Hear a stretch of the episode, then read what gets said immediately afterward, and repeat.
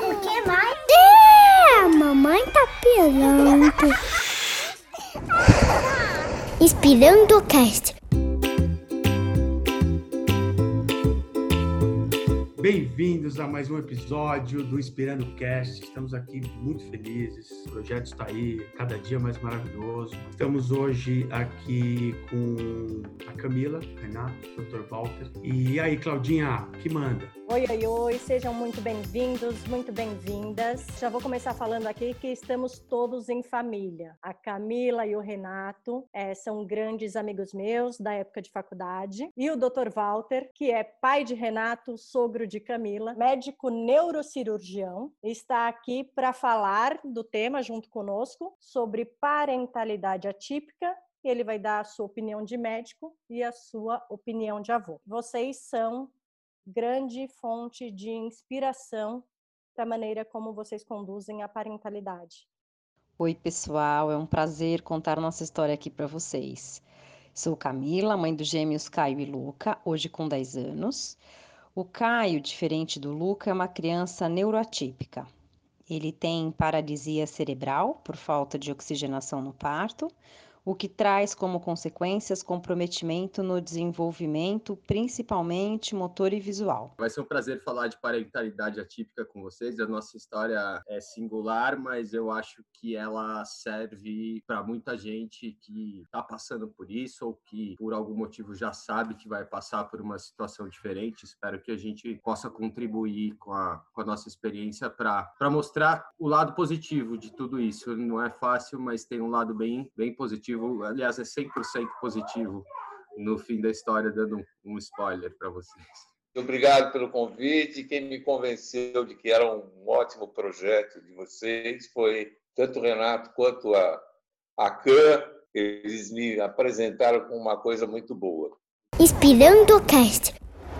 Eu, eu tive uma gravidez normal até a trigésima semana e aí eu comecei com um quadro de pressão alta com distúrbio visual. Então o meu corpo já tinha dado um sinal a mais do que só uma pressão alta. E aí eu estava num ritmo é, de trabalho bem intenso, eu estava trabalhando numa startup, mas estava me sentindo super bem, até que eu continuei com, com a pressão. E aí a médica resolveu me afastar. E aí, com 32 semanas, eu estava dormindo num sábado, comecei a passar muito mal, porque a minha grande dificuldade era eu conseguir analisar o que estava acontecendo com o meu corpo, né? A primeira gestação, gemelar. Eu sou uma pessoa de biotipo bem miúda, então eu imaginava que é, algumas coisas que estavam acontecendo comigo eram normais, que faziam parte. E a médica só tinha me receitado ficar em casa de repouso e não me mexer muito. Mas eu acordei no sábado passando muito mal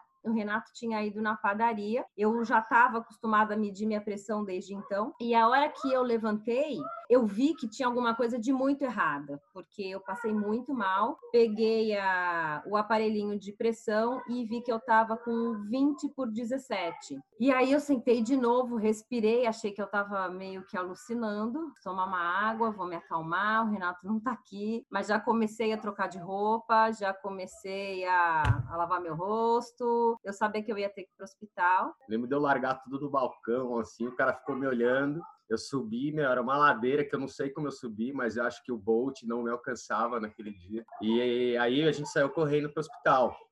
Já liguei pro meu pai, falei, pai, estamos indo. Aí a gente chegou lá, pouco tempo depois o meu pai chegou. Eu cheguei muito mal no hospital, o caminho para o hospital foi terrível. Qualquer oscilação do asfalto, é, para mim, era super potencializado. Então, eu sabia que eu, que eu cheguei no hospital bem mal mesmo, mas não imaginava que era HELP síndrome e nem que eu corria algum tipo de risco. Aí acho que meu sogro pode contar melhor ela, ela já entrou com quadro de hipertensão severa. É, o HELP síndrome ele estabelece um quadro de autoagressão a partir da placenta e em que desencadeia uma série de processos de hemorragias hepáticas e hemorragias uh, chamada coagulação intravascular disseminada, em que pode ter hemorragias no pulmão, em fígado e uma série de coisas. Solução para isso é só cesárea, só cirúrgica, e que se resolve o parto, tudo uh, para a mãe melhora. Só que ela tinha passado do ponto em que a gente não sabia, na realidade,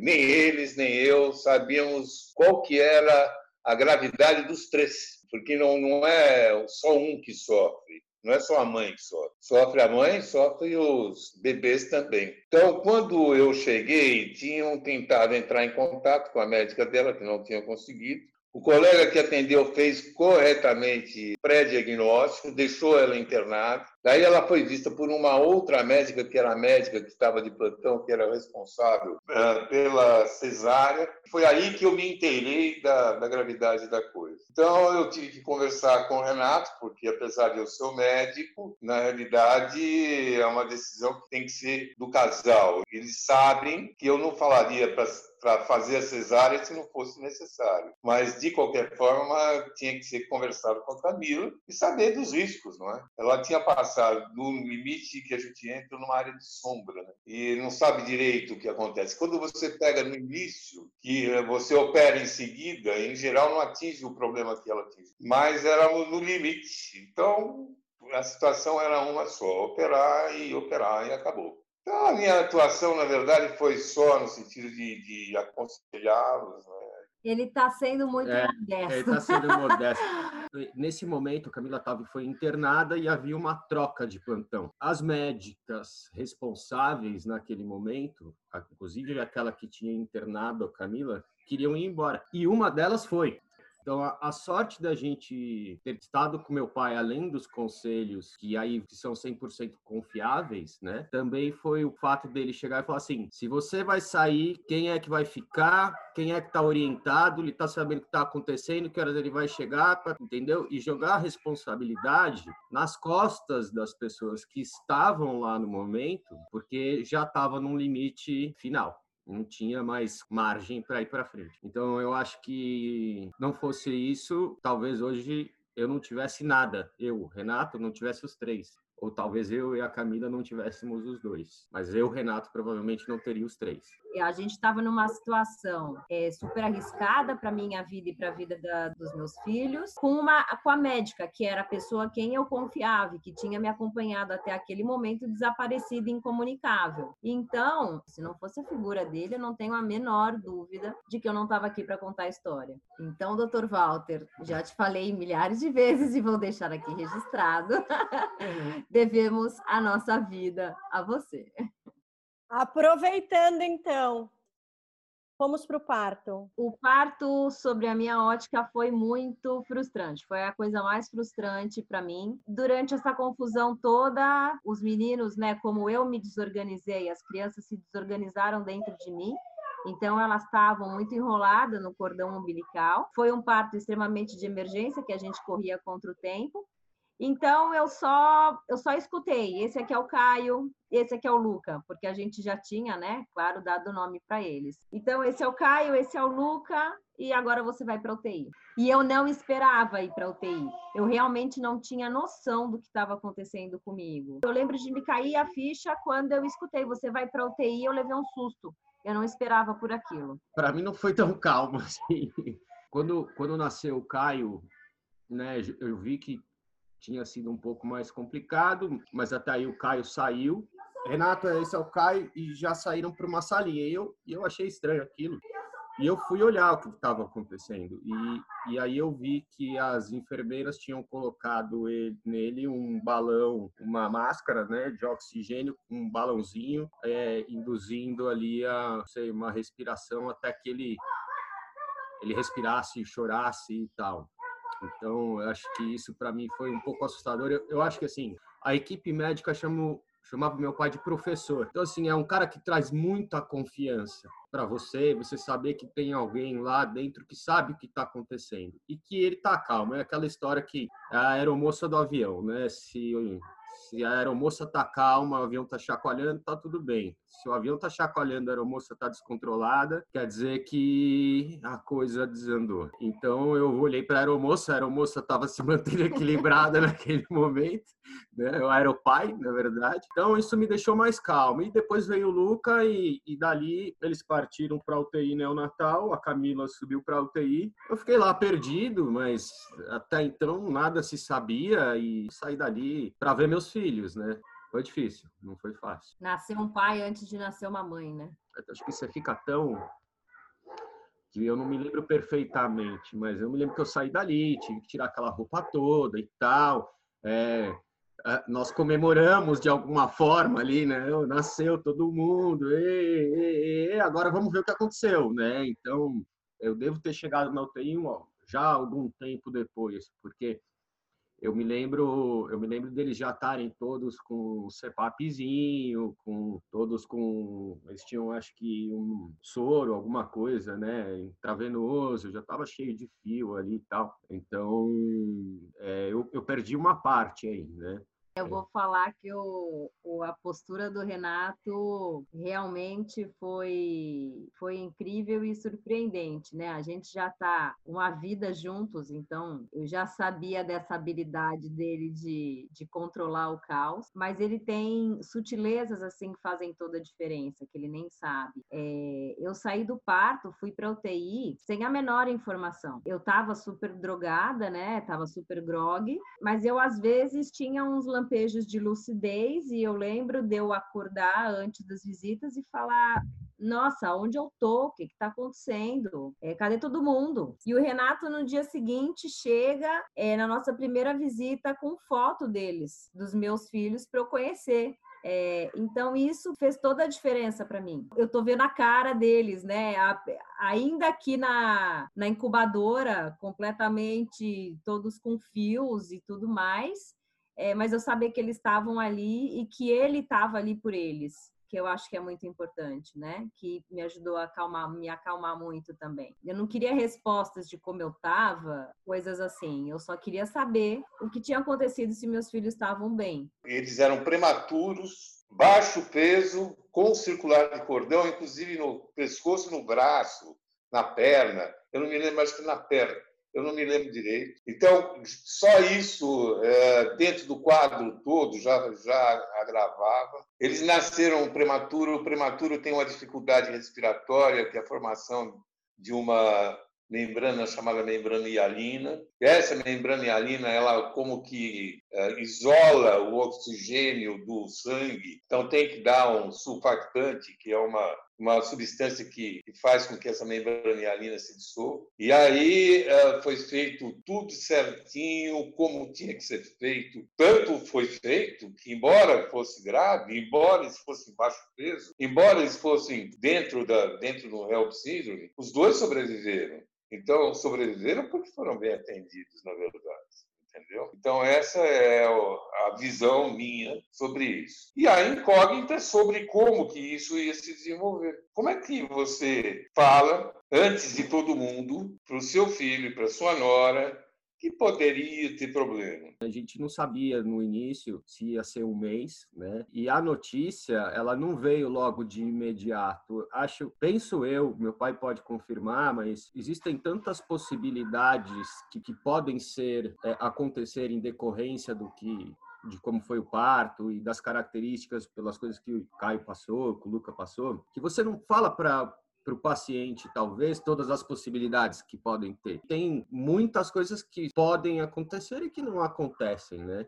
De fato. Então, pelo menos na minha lembrança, é, a notícia mesmo do que aquilo trouxe de, de sequela para o Caio veio um pouco mais tarde, na alta, quando você viu no relatório Isso. a sigla lá, e daí o meu pai comentou o que, que era aquilo, e a gente foi fazer os exames, mas ainda assim a gente não sabia o que, que a leucomalácia periventricular, que foi a sigla que veio no papel de alta, poderia trazer para ele no futuro. Né? Então, antes de ficar pensando no que vai acontecer, eu acho que é muito importante as pessoas fazerem todos os exames, porque pode ser que seja reversível, pode ser que seja muito sutil e pode ser também que valha prestar atenção desde muito rápido, né? Então, eu acho que antes de projetar aquilo que vai acontecer, é investigar sem, sem paranoia.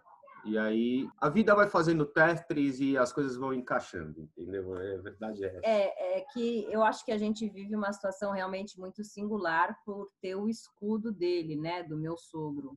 Porque realmente, quando você está na UTI, é, primeiro que você tem que viver um dia de cada vez. E ali o objetivo principal é a sobrevivência. Você nem passa pela sua cabeça, na minha cabeça nunca me passou sequela, eu nem pensava é. nisso. É. Eu é só queria tê-los vivos, eu só queria sair dali. É, sair dali. Eles tiveram, apesar de toda essa confusão do parto, eles tiveram uma recuperação bem linear. Dr. Walter estava lá todo santo dia olhando o relatório de, dos dois, então isso, isso era muito reconfortante também. Mas eles não tiveram grandes coisas. Tinha crianças do lado deles que já tinham passado por sete operações, sete cirurgias. Numa criança é, com menos de 2 quilos. Eu pude ser mãe dentro da UTI, o que para mim foi muito bom. Então eu amamentava, eu trocava, eu cuidava. Enquanto eu estava com o Caio, eu não deixava as enfermeiras fazerem a rotina com o Luca, eu queria fazer, eu dava banho. Então isso para mim também me formou e me deixou segura para quando eu fui para casa com eles. O Caio teve alta sete dias antes. É, na verdade, o Caio ficou melhor. O Caio já estava liberado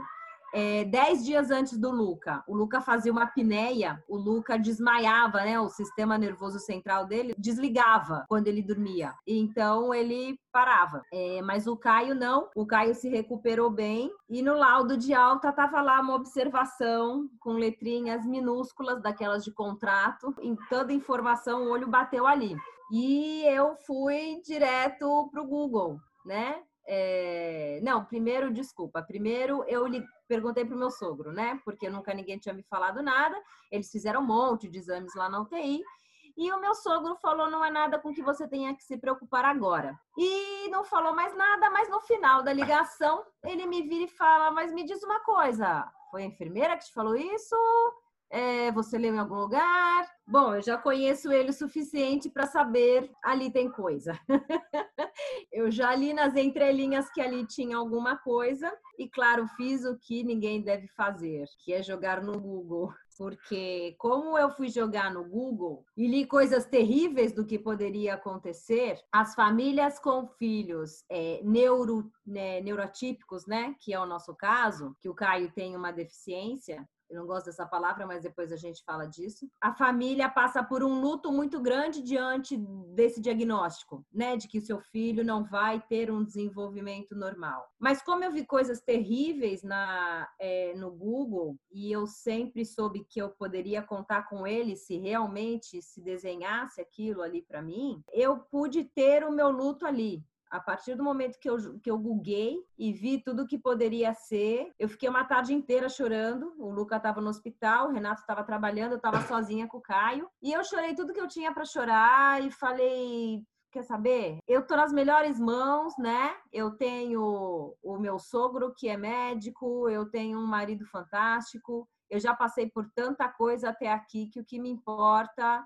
é que a gente está vivo e vamos embora, seja o que for eu estou pronta para enfrentar. Então, acho que isso para mim foi muito importante. Receber a notícia meio que torta, mas eu poder ter essa conversa comigo mesma e, e depois, lógico, é, escutar do meu sogro que existem caminhos e que é preciso também esperar um dia de cada vez. É, uma coisa que, no fim, a Léo Comalácia periventricular entrou na especialidade dele, né? Então ele pôde confortar muito ela. Eu acho que eu, eu procurei um caminho diferente da Camila. Eu não sou um cara que confia na internet. Acho que a internet, ela tem muita informação errada. Eu acho que se você sabe aonde pesquisar... Filho de médico, né? É, você, você pode ir até a internet. Agora, se você não sabe aonde pesquisar, não vá porque isso vai te colocar minhocas na cabeça muito além daquelas que você deve ter.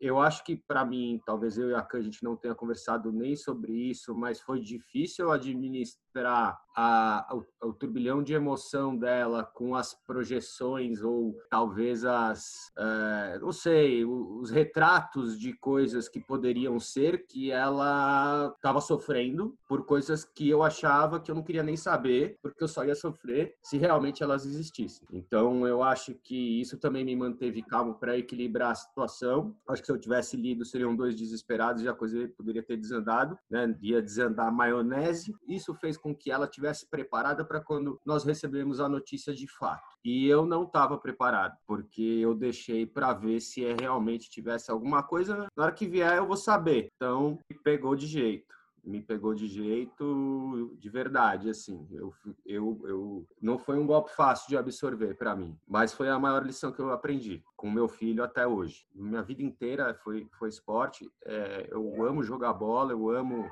mergulhar, escalar. Pai de dois meninos, você projeta um vocêzinho, né? Você quer que eles façam tudo. Vou jogar bola com os caras, vou fazer trilha com os caras, vou mergulhar com os caras. E porque é uma coisa que você gosta. Nem sei se eles iam gostar, mas na sua cabeça é assim. E de repente eu vi que eu não podia fazer mais nada. Então eu, eu por um momento eu achei que eu não ia ser mais um cara feliz na minha vida, né?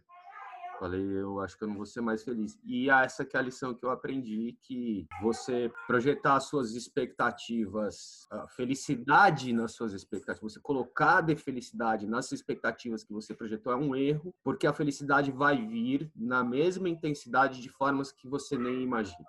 Então, assim, a vida faz o Tetris e as coisas se encaixam e, e, você vai ser tão feliz quanto aquele monte de coisa que você tinha planejado e que agora você não pode fazer. O diagnóstico nunca é fácil, né? De jeito nenhum. Então, existe essa, essa preocupação, né? É, é muito terrível quando você sabe que você tem, no nosso caso, que você tem, teve uma parada respiratória, é, teve uma hemorragia chamada leucomalácia periventricular e que ela pode ter causado danos ao cérebro do seu filho e você tem que esperar para ver o que vai acontecer. Então, só que eu acho que é muito importante falar, não é uma espera de um ano, né? O meu sogro foi muito claro quando ele explicou para gente. A gente teve a, a felicidade de ter um outro que é, não aconteceu nada, que tem um desenvolvimento neurotípico. Então, foi o que ele falou. Na, no primeiro sinal de diferença no desenvolvimento entre eles, a gente vai tomar providências, porque apesar de, de ser uma coisa que só o tempo vai dizer, no primeiro indício a gente sai correndo, porque se não for nada, vai ser uma aposta que a gente vai estar tá fazendo, que vocês vão perder tempo e dinheiro. Mas se for alguma coisa, vai ser um tempo irrecuperável. E esse é o melhor conselho que ele deu pra gente até hoje. E para ele deve ser muito difícil, porque ele é um avô que não descansa um segundo, né? E principalmente nessa primeira fase dos netos, o olho dele com certeza estava sempre comprido de olho para um e de olho para o outro, para tentar descobrir qualquer sutileza ali que a gente não tivesse enxergando.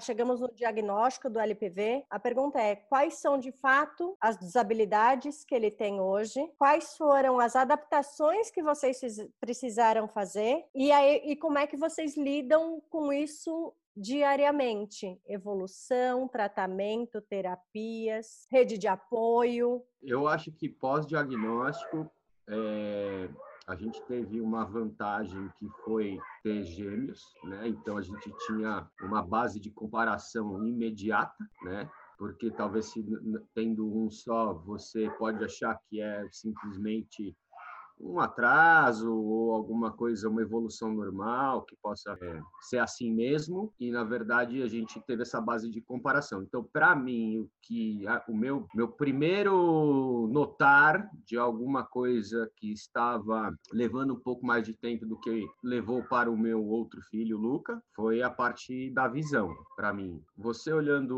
os dois, são dois nenéns que depois que passaram por todo esse perrengue e ganharam um corpo foram amamentando super bem, tinham os hábitos muito similares, tudo parecia é, dois bebês 100% típicos, né? E aí depois as, as diferenças começam a aparecer sutilmente. Então, assim, a, a, o meu primeiro, a primeira coisa que eu notei de fato foi o Luca já fixando o olho em algumas coisas e o Caio ainda não. Então, esse foi o primeiro ponto que eu tive com, com aquilo que teve de, de reflexo no Caio por conta do, do da leucomalácia. É por comparação. É por comparação. É, mas teve também o sentar, né? O Luca, com seis meses, sentou. Como eles foram prematuros de 32 semanas, é, eles têm um delay, né? Então você precisa sempre dar um tempinho a mais no desenvolvimento.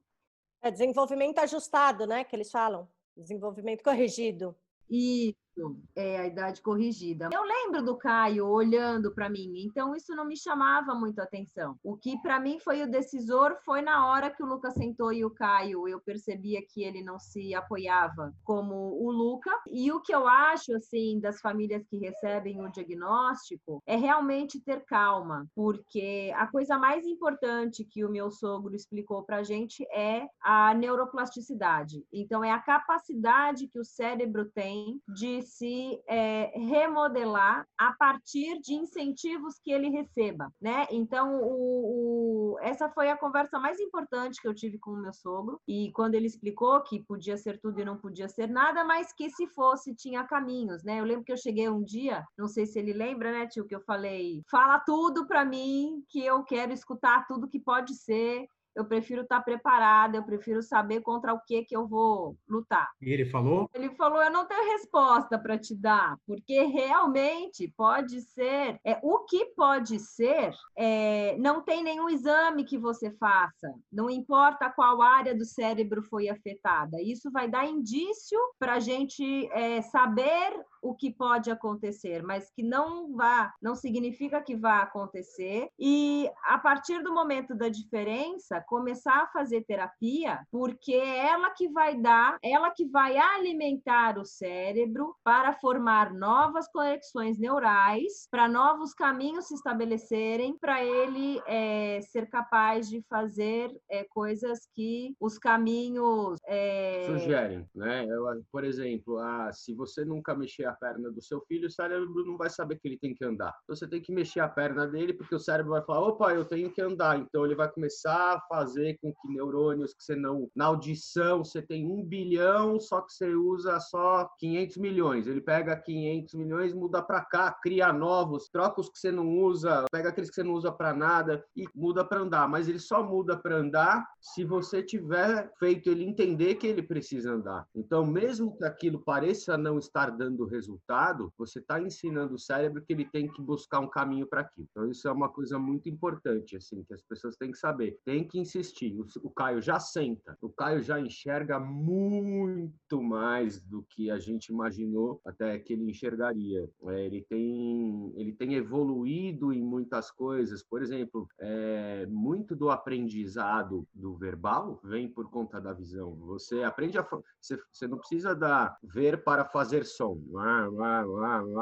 Mas para falar ba, ma, pá, você olha o lábio do outro fazendo e repete. Então, isso não é uma coisa que veio tão fácil, é uma coisa que teve que fazer um trabalho. Então, assim, e hoje ele é super articulado, fala super bem. Então, assim, as evoluções, elas vão acontecendo ao longo do tempo. Não adianta é, você querer colocar prazo para as coisas. Isso não é uma linha de chegada, não é uma corrida de 100 metros rasos. Pá, pum, chegou, e tá resolvido. Não, não é. É uma maratona, ela vai devagar, vai cadenciando o teu fôlego até você chegar no final. E é isso. E você vai chegar em primeiro, você vai chegar em terceiro, em último lugar, não importa, entendeu? É assim, você chegou, já é a vitória. Não é todo mundo que corre uma maratona. Muita gente avalia o sucesso de acordo com o resultado final, mas eu acho que o sucesso tem mais a ver com o tanto de coisas que você supera. É, então, assim, o bem-sucedido é aquele que supera mais dificuldades. É isso. Se eu pudesse falar alguma coisa para as pessoas, assim, a gente ainda está na luta. Eu não sei o que vem por aí. Eu não sei se existe possibilidade de regredir. Não sei. Eu não sei se existe. Talvez exista. Talvez não. Talvez só exista ganho. Talvez exista uma estagnação. Talvez o ganho seja ao longo do tempo e não ou o ganho seja rápido, é, são coisas que você tem que ir trabalhando na sua cabeça, mas nunca parar de fazer. É, o é... que é, um, é uma situação que é constante e permanente, né? Então, a, a reabilitação de uma criança com deficiência das características do Caio, né? O Caio tem a baixa visão, e ele tem as deficiências motoras da parte de baixo. Quando você tem o tipo de hemorragia que ele teve, você pode ter só os membros de cima afetados, só os membros de baixo afetados, só os membros da direita, só os membros da esquerda ou um conjunto. O Caio, com o, o e isso vai mudando também o diagnóstico, né? Então, a gente achava no começo que o Caio tinha um comprometimento tão forte nos braços quanto nas pernas, e depois o tempo foi mostrando que não, ele teve, na verdade, teve uma recuperação muito boa de mãos e ficou com um comprometimento maior nas pernas. Então, hoje em dia, o Caio é uma criança que não consegue se equilibrar nas próprias pernas, ele consegue andar, então, ele é uma criança que precisa de recursos para se locomover. Deixa eu, posso dar um exemplo? É, no dia 26 de julho de 2017 foi o dia que o Caio saiu da cadeirinha de rodas para o andador. No dia 7 de setembro de dois... então o Caio nunca tinha andado. No dia 7 de setembro de 2017 a gente fez uma corrida de um quilômetro e meio com o Caio no andador. De 2018, perdão. Todo esse movimento foi programado se a gente não tivesse feito a fisioterapia durante todos esses anos, ele não teria feito a corrida que a gente foi, entendeu? Então, é, assim, você não vê o resultado na hora. É, essa é uma, é, isso é uma coisa que as pessoas têm, é, porque a ansiedade é difícil de controlar, é um aprendizado. Você quer que as coisas se resolvam rápido, mas cada um tem o seu momento, é uma coisa orgânica, ela vai acontecendo no tempo de cada um. Não adianta você querer apressar, botar carroça na frente do boi, que não tem jeito. É, é a... trabalho, trabalho, trabalho, trabalho. Não existe receita para reabilitar, né? É um dia de cada vez e se munir de informação e persistência e, e ficar atento. O que o Renato colocou que é outro guerreiro, não é? Ele colocou exatamente aquilo que é a realidade, que eu acho que é difícil até para o médico. Eu acho que ele, como leigo em medicina, de uma forma tão uh, real, realística, que o médico tem dificuldade de passar isso. O médico tem dificuldade de expressar o que o Renato falou com total clareza. Então, eu acho que esse depoimento do Renato, mas realmente eu me sinto à vontade de falar isso, viu? É, eu acho que é super importante. Eles fazem um time, mas a cabeça é mais do que o time, é a cabeça do indivíduo, saber que a guerra vai continuar, entendeu? E o resultado é outro papo, é outra conversa. É? Ele entendeu ele entendeu? Não, ele introjetou a realidade. Foi aquilo que eu falei no, no começo. Eu acho que eles estão respaldados. É, que sorte a deles ter você por perto, com um conhecimento técnico tão vasto. Mas todas as terapias, todo o tratamento que se faz necessário, o amor que eles colocam nessa relação, né, nessas relações, que eu acho que de Caio e de Luca, é, não tem como dar errado, assim, de fato, né? E digo mais, o que é dar certo?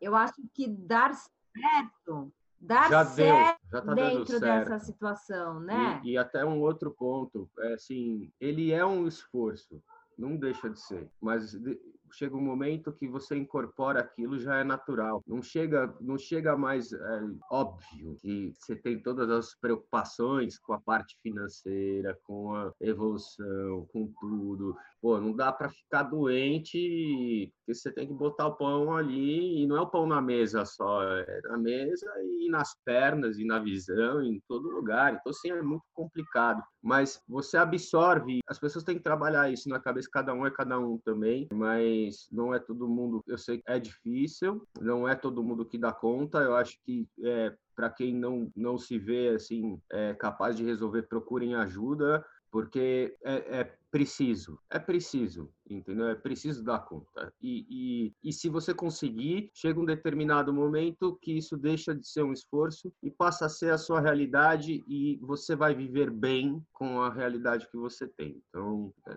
puta. É, eu acho que o importante é, é assim, você não, não faça terapias no seu filho para tentar consertá-lo. O seu filho não tem nada que precise ser consertado. Tudo o que a gente faz, na verdade, é para promover qualidade de vida para ele. Então, eu não posso projetar nele a minha expectativa que eu tenho de vê-lo andando e jogando bola com o irmão. É desumano com ele e é desumano comigo. Então, o que a gente quer, a gente confia muito né, na medicina, a gente confia muito nas tecnologias que ainda estão por vir. O que a gente se preocupa em fazer é deixá-lo apto a aproveitar o que tiver de novo. Então, por exemplo, não adianta nada eles descobrirem é, uma tecnologia que vai fazer crianças com, com mobilidade reduzida andar se eu nunca trabalhei a perna do meu filho. É aquilo que o Renato falou, né? A gente precisa munir o cérebro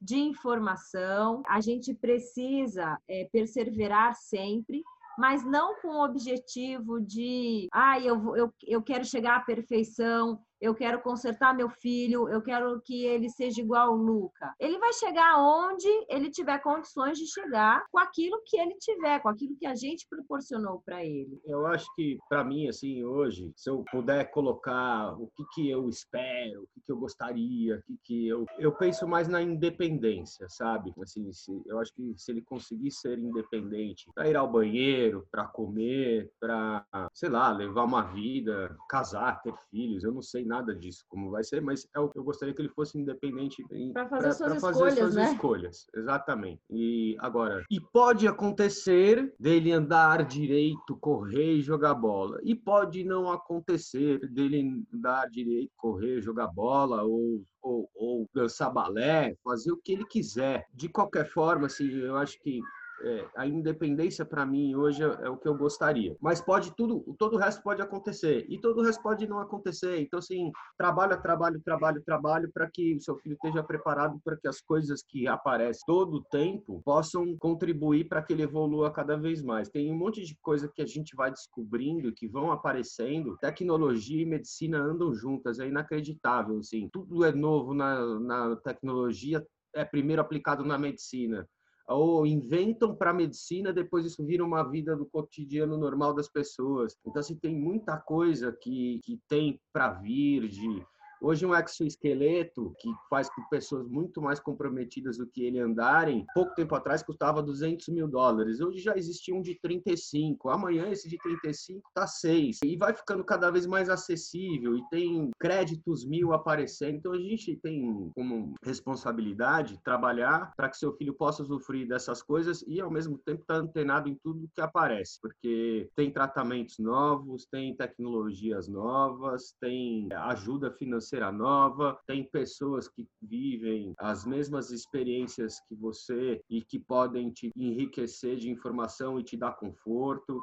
É... Procurar profissionais que estão sempre se atualizando sempre se também, atualizando. que é muito importante. Então, assim, é, é, é, uma coisa que vira um, vira um lifestyle, cara, assim, e, e é legal, é um lifestyle legal. É. E eu acho que, além de tudo isso, é, é você passar essa, essa energia para o seu filho, é muito importante, de que tá tudo bem, que tá tudo certo. Eu acho que o Caio veio, assim, é. a coisa mais importante que ele ensinou para gente é viva um dia de cada vez e viva bem esse dia. Então, ele é um cara extremamente feliz com o que ele tem.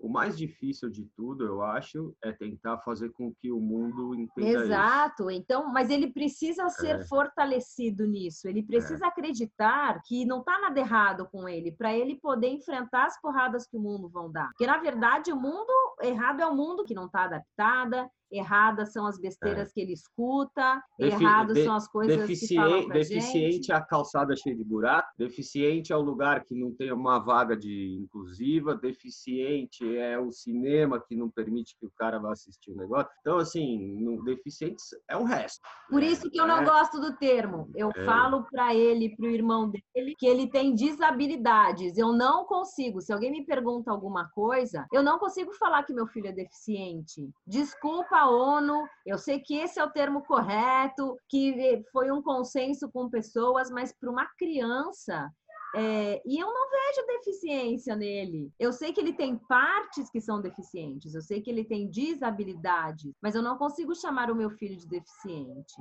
Porque tem tanta vida, tem tanta possibilidade ali dentro, que deficiente é o mundo que ele está, não é ele. Eu acho que faltou um termo aí que deficiente é a sociedade. O que, que acontece ou o que, que aconteceu? Como é que vocês enfrentam a questão do preconceito? Se de fato ele existe, como é que vocês lidam com isso e quais são os conselhos que vocês dão para as pessoas que não sabem aprender com a diversidade? Clau, eu acho que é assim, o, o Caio, ele tem um, ele é muito carismático né? Então, aonde ele vai, eu acho que ele conquista uma é, pessoas muito fechadas, um preconceito muito arraigado, assim. O que eu acho é, já tiveram episódios, claro, né? Escola é sempre o, o lugar mais difícil porque não existe escola preparada, são pouquíssimas as escolas que são preparadas. Então, eu junto com a TO dele, que era uma super estudiosa de inclusão escolar, a gente listou umas 10 escolas, que esse é um grande desafio, né? A escola tem que ter a filosofia pedagógica que você gosta, ela pode, ela tem que ter uma mensalidade que cabe no seu bolso e ela tem que ser inclusiva. Então, você reunir essas qualidades num, num lugar só, tem que ser perto, né? Porque não dá para atravessar São Paulo. Então, são muitas variáveis e a gente achou uma escola que reunia tudo isso, eu nem acreditei. Eu conversando com a coordenadora, foi a, a única coordenadora que não perguntou o que, que meu filho tinha. Eu falei que meu filho tinha necessidades especiais, né? E que ele precisava de adaptações, mas ele em momento nenhum quis saber. De outras escolas que a gente já foi, né? Eles perguntavam: não, mas o que, que eu, com o que, que eu vou ter que lidar com o seu filho? Que isso já é terrível. E ela me acolheu super bem. E foi ótimo, porque era uma escola só de primeira infância. E foi super importante para ele. Eles estudavam na mesma sala, o Caio e o Luca, tinham os mesmos amigos. Os laços que eu fiz lá de amizade com mães e crianças, eu levo até hoje. São pessoas que cresceram com ele e que se preocupam com ele, que ligam para saber como ele tá. As mães também. A diretora da escola só, a dona da escola que me surpreendeu, porque foi nessa tentativa que a gente estava fazendo de trocar trocar a cadeira de rodas pelo andador. É, o andador era uma estrutura bem grande e a primeira vez que ele, o primeiro dia que ele foi na escola com o andador, ela me chamou e falou: Camila, não vai ter condições de receber ele com esse trambolho. Isso aí coloca em risco as outras crianças. Aquilo doeu. Ficar, escutar aquilo dela assim, esse trombolho e que vai colocar em risco as outras crianças. Imagina, as crianças já tinham convivido três anos com ele, as crianças respeitavam muito, ele muito mais do que ela. E aí a TO do Caio foi junto comigo na escola, estava super nervosa, e ela enquadrou a diretora e falou: Olha, eu nunca vi alguém dona de escola com essa postura assim, né, tão ignorante, ignorante mesmo sobre o assunto. E falei que eu ia tomar as minhas providências jurídicas, que eu ia colocar minha boca no mundo, que eu não ia aguentar aquele sapo, ele era grande demais para eu engolir. E aí falei: Pode consultar um advogado também, porque você vai ver o que ele vai te falar. E aí, depois de dois, três dias, ela chamou a gente na escola, ela estava com o rabo entre as pernas, porque o advogado deve ter colocado ela no lugar dela, deve ter falado que ela estava muito louca e que, inclusive, as rampas da escola dela eram muito mais íngremes do que deveriam, a escola dela era zero acessível. O problema é que, assim, ela voltou atrás, mas o clima azedou, né? Então já não, já não fica uma coisa confortável para os pais é, aceitarem isso. Eu acabei optando por tirar ele dessa escola. É, fizeram até uma homenagem linda para ele no, na formatura. Não esqueceram dele. Com certeza não partiu dela, mas ela estava lá sorrindo para mim e eu e eu chorando em bicas a homenagem que fizeram para ele. Mas é isso, é a ignorância sempre vai existir. E se a gente não tiver lá para esclarecer, sabe? Eu acho que os pais não devem ficar rancorosos, se sentirem ameaçados, se sentirem para baixo você tem que passar informação. Se você encontra uma pessoa ignorante na sua frente, que tem menos conhecimento daquele assunto do que você, instrui, usa isso para passar a, a bola para frente e ela com certeza saiu diferente dessa situação. Sim, tem que dar amor, né? Exato, é, é, é isso que mais me chocou, né? Era uma escola tão boa para os meus filhos, tinha tanto amor naquela escola que eu acho que foi isso que me chocou. Como é que eu escuto Não, um e, olhar tão e, duro desse uma dela? Coisa, uma coisa que foi legal, acho que foi assim que a atitude dela mostrou o quanto ele era querido, porque as mães dos amigos ficaram indignadas com ela. Ela criou um problema para ela Criou... que ela não imaginava. Exato. Então, assim, eu acho que preconceito sempre vai existir. Não, não dá para ter a pretensão de que você vai consertar todo mundo. É, você vai perder, é, é, é fato. Mas eu acho que dá para elucidar muita gente através de orientação. Tem, tem situações que são difíceis, que não são é, preconceito, né? Mas é que talvez seja um reflexo dessa falta de orientação. Eu, eu, o que eu mais sinto eu, Renato, assim, quando um adulto faz alguma coisa, eu sinto mais o coitado dele, sabe, do que qualquer outra coisa. Mas a, as crianças, assim, elas gostam de, de sair por aí, né? E os pais têm que entender é que se o seu filho não tem mobilidade, o seu filho vai ficar sozinho. É fato. Óbvio, aparece um, aparece outro, vem mais um, mas o seu filho vai ficar bastante isolado. Então, esse que e não é um preconceito, né? É natural, né? Vem, isso eu acho que é difícil da é gente. A gente não tem parques preparados. Você não tem parque né? preparado e eu acho que não sei se não a orientação dos pais, das crianças também. Nessa sociedade onde né, regras foram criadas e a gente fica fechado. Por exemplo, é, eu acho ninguém está acostumado os pais não estão, as crianças não estão, e não existe esse convívio e tem essa segregação até dentro da escola, que eu particularmente acredito numa coisa diferente, onde a gente entenda que o mundo, todo mundo é diferente, e a gente tem que caminhar junto. Então, ainda é muito diferente, né? Você pega as escolas, ah, são escolas boas e tal, mas quando entra nessa questão do, do diferente, que pode muitas vezes ser só está falando de uma minoria, não necessariamente de uma de uma é, diferença. E ainda todo mundo por essa coisa do, do capitalismo e tal e ter que vencer, sempre fica essa coisa do puxa, aqui está atrasando, aqui poderia desenvolver, onde na minha super viagem eu sei disso, tudo caminha junto. Então, todo mundo tem que entender e dar a mão e, puta, ninguém está te atrasando. É, é, é, assim que as coisas funcionam. E senão, cada vez mais a gente fica segregando. Eu acho que a, é importante isso. É, eu acho que um conselho é, é para as famílias atípicas é ocupem, ocupem seus lugares porque é só ocupando os lugares que a gente transforma.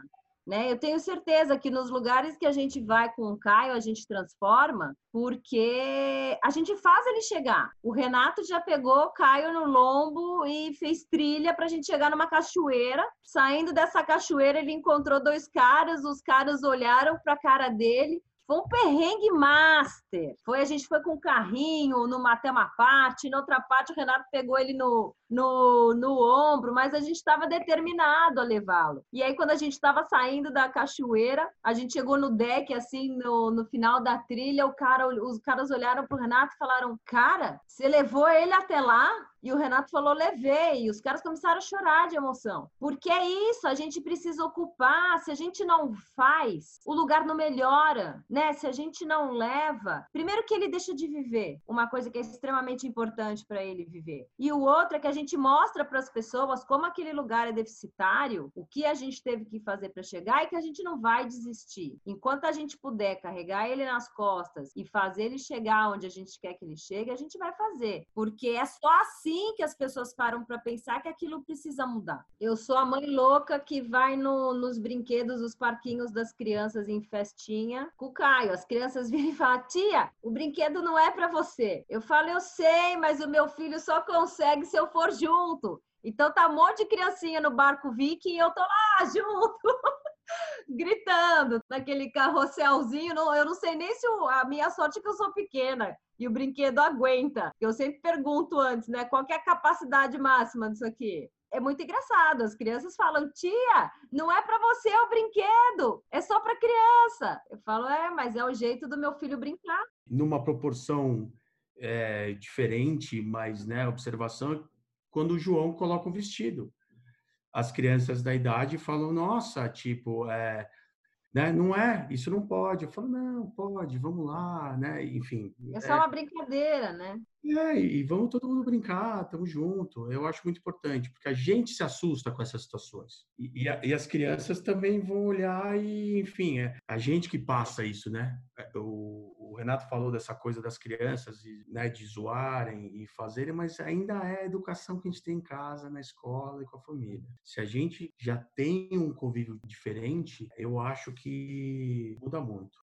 Uma vez o Renato usou um termo muito feliz, Rei, que eu, que eu gostaria que você repetisse a história do macaco, da tartaruga e do elefante. Não, a, a história é assim, que Hoje, é, eu acho que quando você põe seu filho na escola, né, existe um conteúdo programático. Independente do, de qual linha escolar você escolhe, o, o teu filho tem que sair dali sabendo uma série de coisas e as avaliações são feitas de forma igual para todos os, os alunos, né? E isso eu, eu, eu, não concordo, porque o, o exemplo que, que eu me baseio muito é assim: você pega um elefante, uma tartaruga, um macaco e um peixe e fala para eles, ó, oh, nós vamos fazer uma avaliação para ser justo, nós vamos fazer a mesma prova para todos vocês, subam naquela árvore. E aí, cara, assim, não tem, o peixe nada bem pra caramba. A tartaruga, ela carrega uma casa nas costas. O elefante é o maior da, só que só o macaco vai subir na árvore. Não tem. Então assim, tem que ter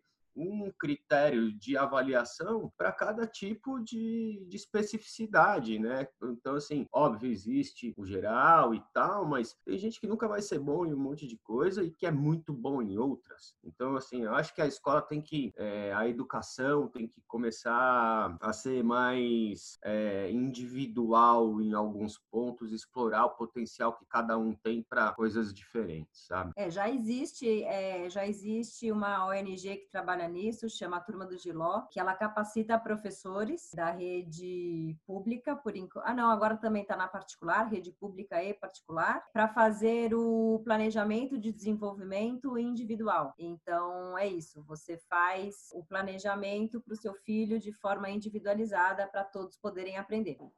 A gente pode perguntar as dicas finais. Doutor, alguma coisa que ache importante falar que a gente não perguntou? Acreditando, você prepara a pessoa que tem algum grau de dificuldade motora ou intelectual mesmo uh, para o avanço da medicina que vem. É, é, a gente tem que jogar no futuro na medicina, porque enquanto tiver a capacidade do homem de transmitir conhecimento para o próximo, só vai evoluir para melhor. Então, eu tenho, eu acho que a dica é essa, é acreditar, investir, não ter um alvo muito próximo e acreditar que está se preparando para aquilo que vem. Eu acho que esse que é importante.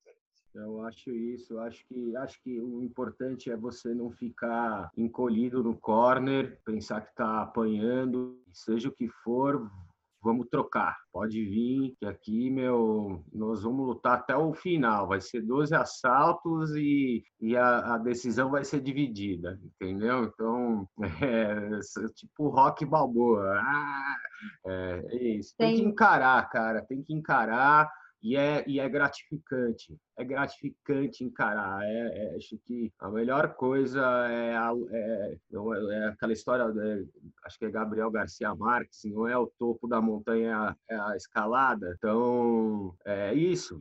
É, é aí que tá beleza o Renato me falou que eu levo para o resto da vida. Quando eu, eu fui encontrar meus filhos pela primeira vez lá na UTI, é, as médicas não deixaram eu pegar meu meus filhos no colo porque não estava em horário. Imagina, eu vinha já quatro dias que eu tinha dado à luz, não tinha nascido uma mãe ainda, e chega uma pessoa que eu nunca vi na vida falando que eu não podia pegar meus filhos. Aquilo foi um baque muito forte. Eu fui para o quarto completamente desesperada, é, chorei muito. E o Renato virou para mim e falou: E por que não? E por que não com você? Porque eu tava, né? Ai, por que isso comigo? E eu acho que toda mãe atípica se pergunta, pô, por que comigo? E na verdade a pergunta é, e por que não comigo? Quem eu sou? Eu não sou mais do que ninguém, eu não sou mais especial do que ninguém para isso não acontecer comigo. Então, isso não é castigo de Deus. Você não é aquela mãe escolhida por Deus para enfrentar isso. Ele não é um anjo na sua vida. Todos os filhos são um anjo na vida do, dos pais. Toda mãe é uma mãe escolhida. Não é isso, não é a tipicidade que vai mudar alguma coisa. Então, é, é, o que eu falo: respira fundo, que eu vou te mostrar que não é o fim do mundo. E não é. É um mundo só diferente e tão maravilhoso e tão gratificante quanto qualquer outro. Só precisa de um pouco mais de dedicação, é, dá um pouquinho mais de dor de cabeça, as preocupações são um pouco mais profundas, talvez, porque existem questões médicas, né, a serem é, tratadas. Mas, gente, é, é uma vida completamente possível e completamente prazerosa.